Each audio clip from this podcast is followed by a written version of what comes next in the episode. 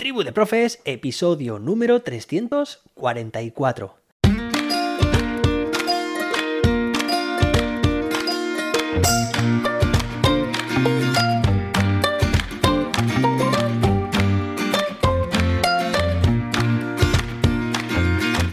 Soy José David y te doy la bienvenida a Tribu de Profes, tu podcast de educación. Hoy tenemos un episodio muy evaluador porque te voy a responder algunas preguntas frecuentes en torno a la evaluación, la evaluación que marca la LOMLOE. Pero antes, josedavid.com, tu plataforma de cursos de formación docente cursos sobre herramientas de inteligencia artificial, competencia digital, metodologías y todo lo que necesitas para mejorar como docente. Entra en José David con guion jose-david.com, el Netflix de los docentes. Bueno, y además te recuerdo que tienes una tarea pendiente que es escuchar el podcast Acción Educativa un podcast que anima a la acción, que recoge las reflexiones de las conversaciones de mi colega Jordi, Jordi Rodríguez, y yo, muy alineado a este podcast, Tribu de Profes, pero pues más orientado a una conversación, a un diálogo reflexivo. Seguro que te puede aportar te puede ampliar también tu visión como docente. Venga, y ahora sí vamos a estas preguntas frecuentes que te marcaba al principio de este episodio. Sí, vamos a resolver algunas de las preguntas más frecuentes que sobre todo durante estas fechas más los docentes nos preguntamos, ¿no? Y muchas veces no sabemos cómo responder o preguntamos a ChatGPT y ChatGPT nos, nos lía, porque en realidad, bueno, pues todavía, sobre todo en la versión gratuita de ChatGPT, no tiene acceso a parte de la información más reciente. Por lo tanto, a lo mejor tiene, ha aprendido con una información sesgada que todavía falta, falta información, así que no es la mejor forma de conseguirlo, al menos como te digo con la versión gratuita de ChatGPT, ¿vale? Pero sí que hay otras formas de conseguir la respuesta y es escuchando las siguientes, los siguientes minutos de este episodio y compartiéndolo con más docentes también. Venga, primera pregunta. ¿Se pueden ponderar o se puede, digamos, podemos dar distintos pesos a los criterios de evaluación. ¿Vale? Ya sabes, pues cualquier asignatura está compuesta por distintos criterios de evaluación que debemos trabajar a lo largo de, del curso académico y la pregunta es esa, si podemos darles distintos pesos, ¿vale? Hay criterios que sean más importantes que otros o podemos nosotros considerar que queremos darle a unos más pesos que más peso que a otros.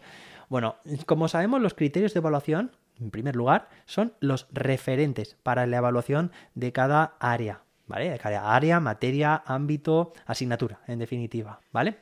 Así que, bueno, a ver, la evaluación o la normativa que establece la, evaluación eh, establece que todos los criterios de evaluación son, mm, son prescriptivos e importantes, ¿vale? Porque que hacen falta mm, todos ellos, todos y cada uno de ellos, ¿vale?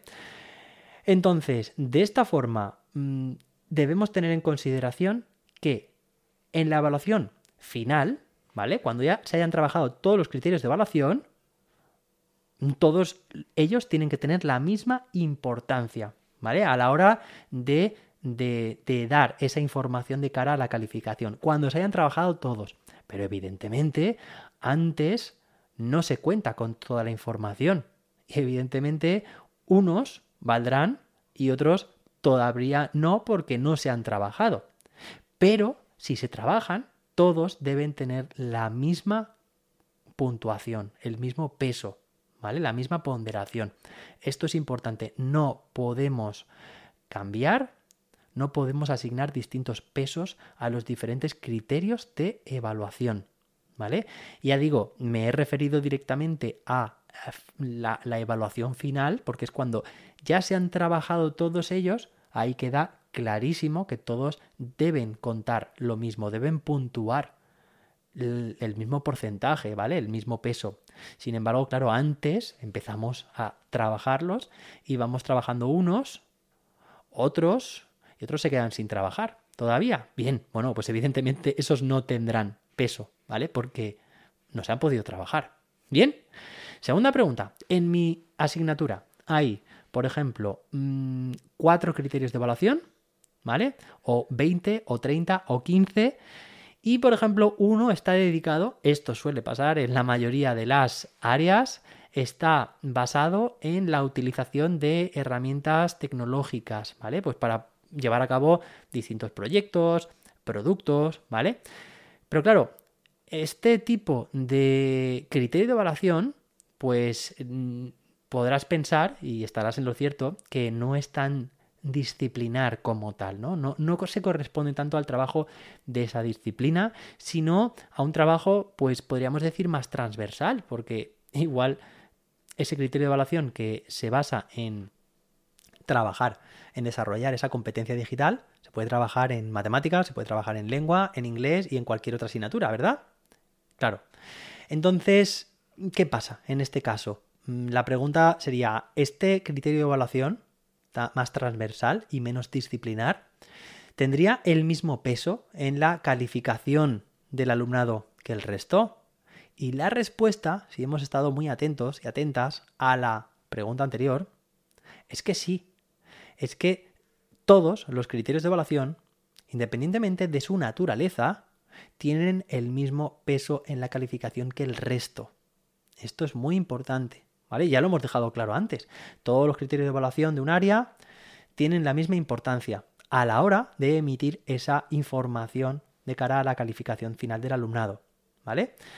Independientemente de que se trabajen más o menos, que sean más o menos disciplinares, todos deben valer lo mismo, ¿vale? Es que son los referentes para la evaluación de cada área. Así que, bueno, pues creo que esa pregunta también, bueno, debe quedar, debe quedar clara. Siguiente pregunta. ¿Hay que trabajar todos los criterios de evaluación en cada una de las evaluaciones? ¿Vale? ¿Tenemos que trabajar todos los criterios de evaluación en cada una de las evaluaciones?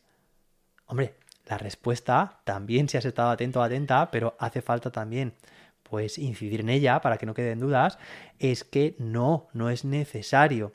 A ver, no es necesario y evidentemente conforme empezamos una evaluación, pues vamos progresivamente trabajándolos, ¿vale?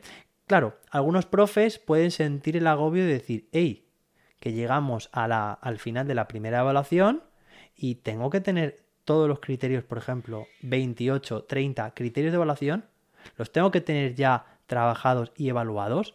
Pues en un trimestre no. En un curso académico sí. ¿Vale? Esto es importante.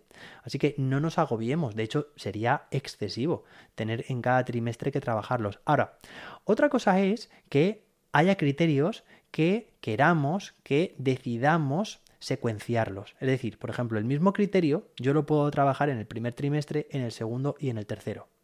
Y tiene muchísimo sentido. Son distintas fotografías a lo largo del curso que me hace pensar en una evaluación continua.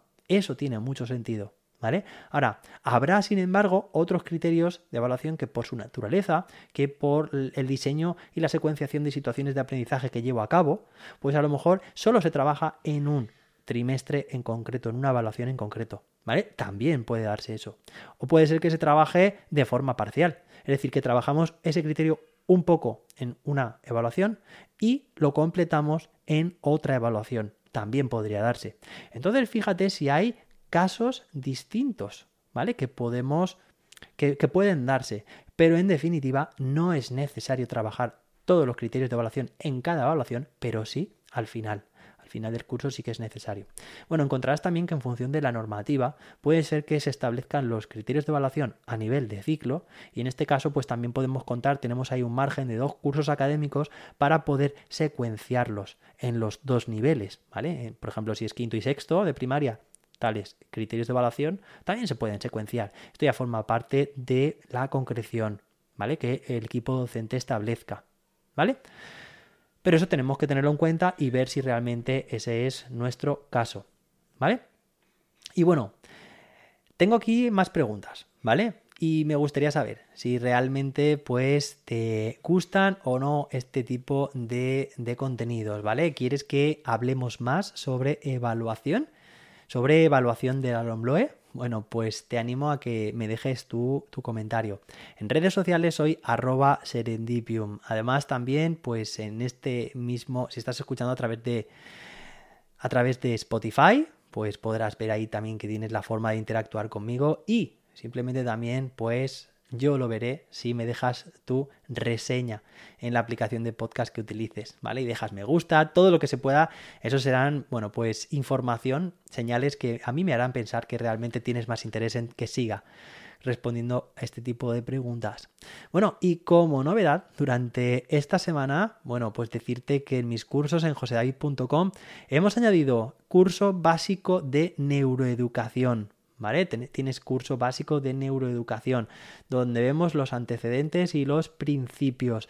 También beneficios de la enseñanza, otra lección. Desafíos y limitaciones, casos prácticos, conclusiones y recomendaciones. Es un curso, un curso breve, es básico de introducción, en el que vas a poder aprender los fundamentos de la neuroeducación. Un curso que tienes disponible en josedavid.com. Y un curso, como otros 27 cursos que tienes accesibles si te apuntas al curso de situaciones de aprendizaje con ChatGPT. A ver, que me explique mejor. Hay un curso que tengo en josedavid.com que es el curso de situaciones de aprendizaje con ChatGPT. ¿Vale? Bueno, pues hemos creado además este, esta semana un material extra, es un vídeo en el que te enseño a crear o por lo menos a dar orientaciones acerca de no cómo programar una situación de aprendizaje, que eso ya lo hace el curso con ChatGPT, sino cómo programar, cómo desarrollar algunos de los de las secciones, de los campos de una programación didáctica. Muy interesante ¿eh? para darle pues más forma ¿no? a este a nuestros elementos de planificación. ¿vale? Cómo desarrollar ciertos aspectos de la programación didáctica.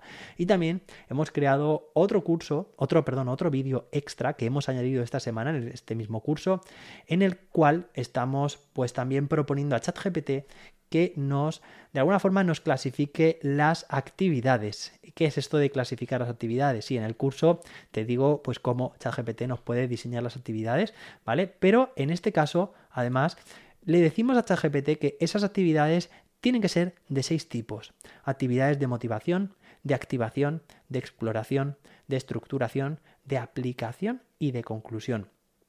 Bien, pues en este vídeo te enseño cómo modificar el prompt para hacer que ChatGPT tenga esto en cuenta y nos genere ahí una super tabla con una secuenciación de actividades que, vamos a ver muy clara esa, esa secuencia que hemos dicho a nivel cognitivo, ¿vale? de cómo se desarrollan las actividades atendiendo a los diferentes estados o estadios de aprendizaje a nivel cognitivo. Bueno, pues tienes todo lo anterior, vídeo de programaciones didácticas, vídeo de tipos de actividades, curso básico de neuroeducación, con tu acceso al curso de situaciones de aprendizaje con ChatGPT. ¿Vale? Bueno, lo tienes todo en la web, explicadito, y si tienes dudas, pues hay un formulario de contacto también para que me escribas. Espero que te haya gustado este episodio. Gracias por escucharlo, por compartir este podcast con más docentes para que podamos mejorar entre toda la tribu la educación. Gracias por dejar tu valoración de 5 estrellas en la app de podcast que utilices y gracias por apuntarte a mis cursos en josedavid.com porque permites que podamos seguir creando cursos como el de esta semana. Y si quieres transformar tu centro y necesitáis un empujón, ponte en contacto conmigo, cuéntame, analizamos la situación y organizamos una formación personalizada para empoderar a tu claustro y con posibilidad de que sea bonificable. Nos escuchamos de nuevo en el próximo episodio. Hasta entonces, que la innovación te acompañe.